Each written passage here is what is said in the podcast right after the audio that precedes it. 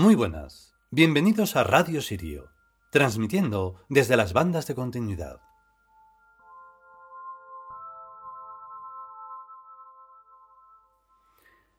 Al final este capítulo de hoy, nuevamente, aunque sea muy repetitivo, no lo estoy haciendo adrede, puedo jurarlo, es eh, únicamente comprensible si se comprende lo que es ser un tiud, lo que es asumir la divinidad en uno mismo. Nada de ponerla fuera ni con dogmas estúpidos de religiosidades y todo eso. No, no, asumir la, la divinidad. En este texto, al final lo que estamos hablando es que las estrellas solo pueden comprenderse entre las estrellas. Por lo tanto, las únicas personas que pueden comprenderse son las personas. Los humanos también se comprenden porque al final, como no tienen que comprenderse nada, van a luchar por cosas eh, sin sentido, mm, van a ser incongruentes. Todo eso también es un entendimiento, caótico, pero lo es. Por lo tanto, las únicas personas que pueden comprender esto son los tiud. Las únicas personas que pueden tratarse son los tiud con los tiud. Y no hay nada más. Por eso puede costarte un montón entender un mínimo de este texto o de cualquier otro. Pero no pasa nada. O sea, puedes, o puedes forzarlo o abandonar. No, en ninguno de los dos casos va a pasar nada. Debería pasar algo en el caso de sí comprenderlo, pero últimamente no ocurre. Vamos con el capítulo.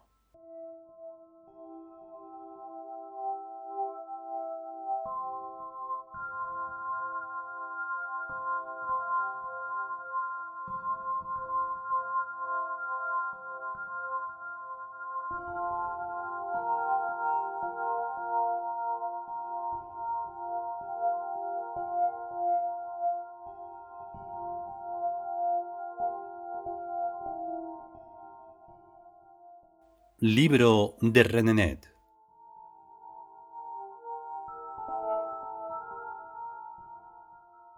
Trigésima entrega.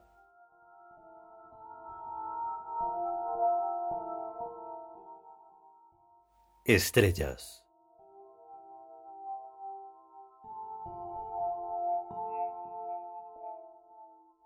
Una esfera como de cristal tiene una como espiral dentro.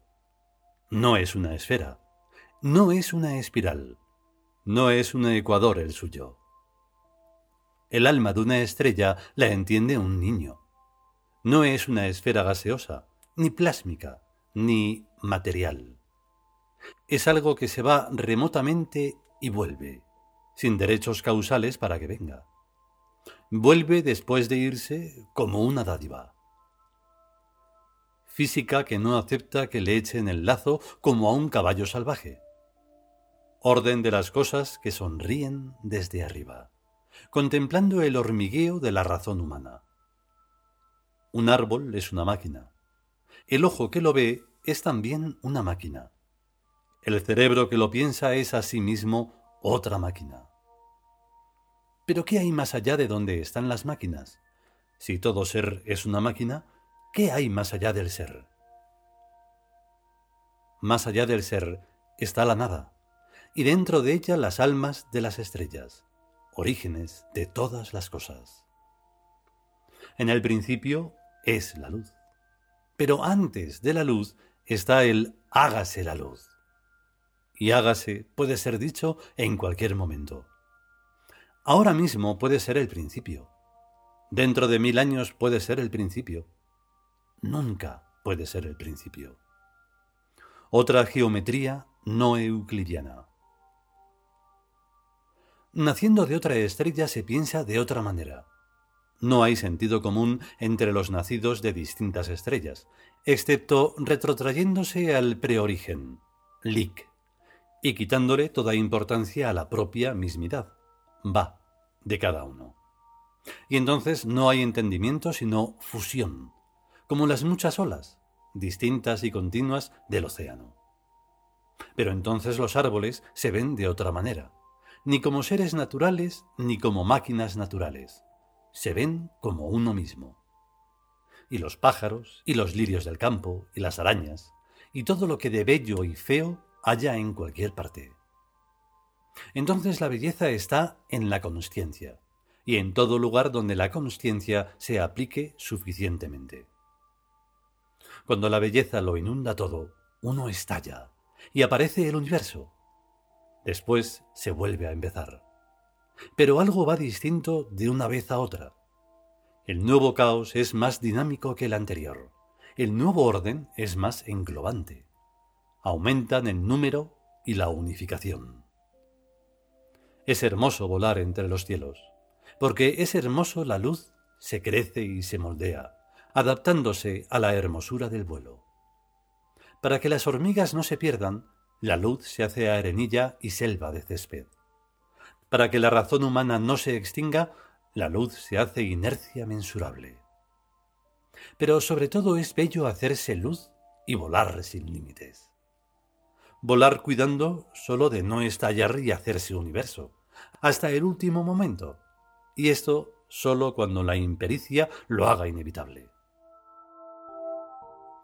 volar sobre el filo justo del ser y la nada, por la sinuosa vaguedad jamás rectilínea, sin desviarse lo más mínimo hacia uno ni otra. Buena es la fidelidad a la tierra, mejor es la fidelidad a la estrella suprema, es la fidelidad al lik. Entonces los dioses viven sencillamente y los gestos de los dioses se plasman en realidades totalmente sensibles. Otra física, otra materia, otra objetividad. Allá de donde procedemos, hay cielos blancos y montañas de luz, y océanos como de nácar. La integración es casi tan total que apenas si existen los colores. Pero la integración absoluta nos es indeseable por estéril siempre deberá haber fisuras de imposible para que circule la irrealidad. Por caminos vacíos es por donde venimos. Por caminos vacíos es por donde avanzamos. Por caminos inexistentes, irreales como este libro, imposibles como esto mismo. Los únicos caminos que agradan a Maat, los de otra verdad que se roza invisible a cada paso hasta que cada estrella sea el sueño de un niño. ¿Qué sería de la verdad sin la sonrisa? Ni mil infiernos. Cuidaos, mortales, cuando ascendáis. Aquello que brilla será lo que veréis, pero el brillo está en el seno mismo de lo oscuro, y lo oscuro es lo que abraza. Aprended primero a sonreír, para que el abrazo de lo oscuro sea el éxtasis y no el horror. Al fin y al cabo, nada es peor que la muerte. Y la muerte es supremamente bella, tan bella que se rinde a la sonrisa. Esta es su éxtasis, la muerte de la muerte.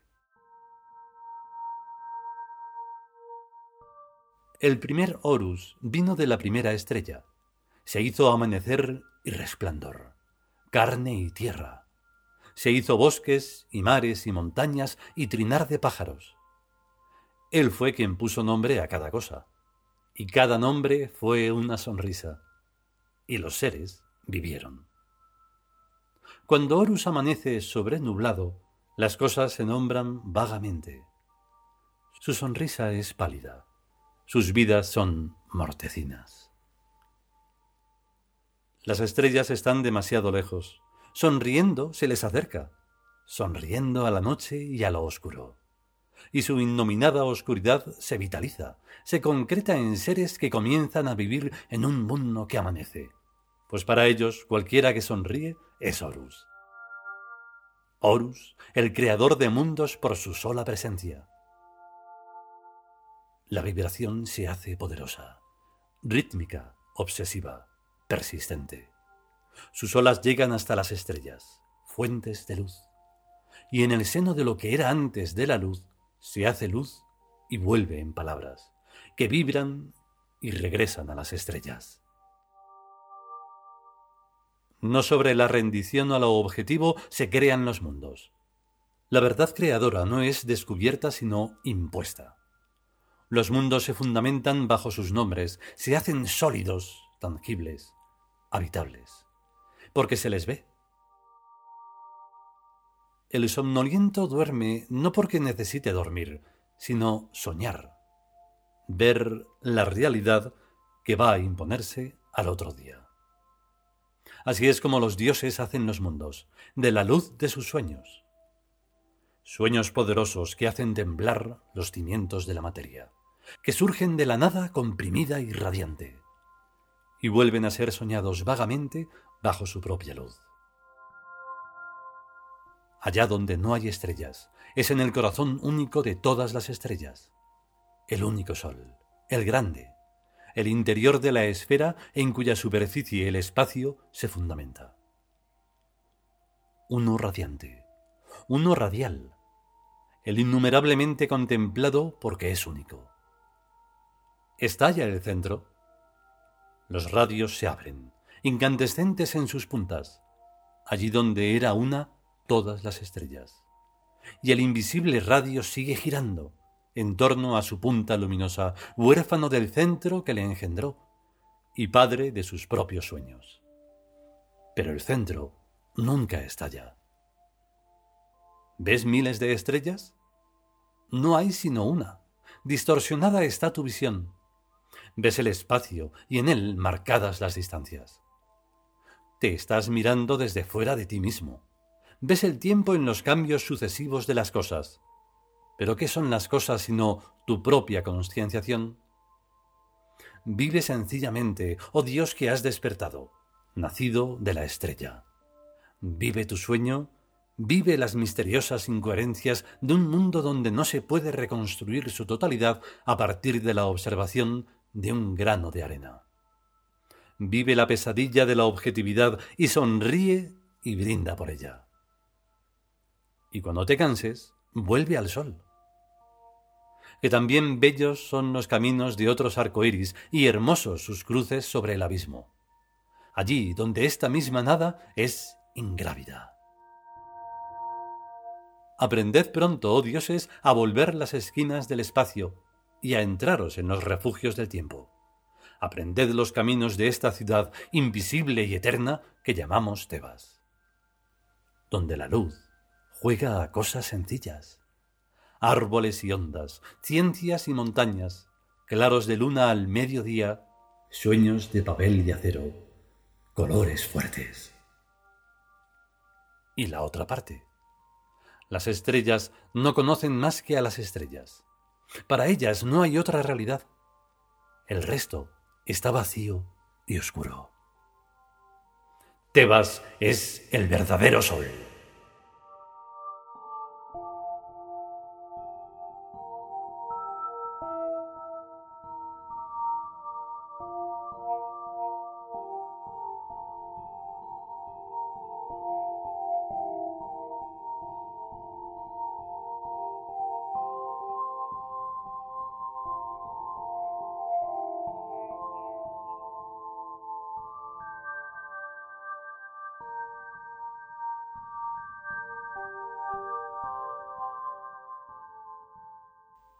Y hasta aquí esta trigésima parte del libro de Renenet, Estrellas.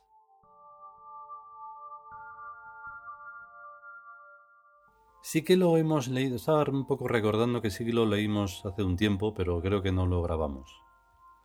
El caso es que todo lo que he dicho antes, antes de que comenzara el capítulo o entrega, es que el único interlocutor válido para un tiud es otro tiud. Hablar de, todas estas cosas con una persona que no asume lo que, nosotros asumimos es hablar de nada. Es solo un, un intento de una aproximación, pero al final siempre queda la burla por parte del no interlocutor válido y entonces por eso nosotros no hacemos mucho esfuerzo ni hacemos proselitismo de ninguna clase. ¿Para qué? No somos como esas, esos religiosismos y esos dogmas que se, que se despilfarran por ahí para nada. Al fin y al cabo, eh, la finitud es lo que liga a los seres humanos. Saben que se van a morir y que hagan las trastadas que hagan, pues nada, como no conciencian la reencarnación, pues ala, el que venga atrás que arree. Ay, Dios mío, qué pena. Bueno, pues si podemos y sobre todo si queremos, volveremos con un nuevo capítulo de lo que pueda ser. Mientras tanto, a estar bien, a cuidarse, a tener cuidado y hasta luego.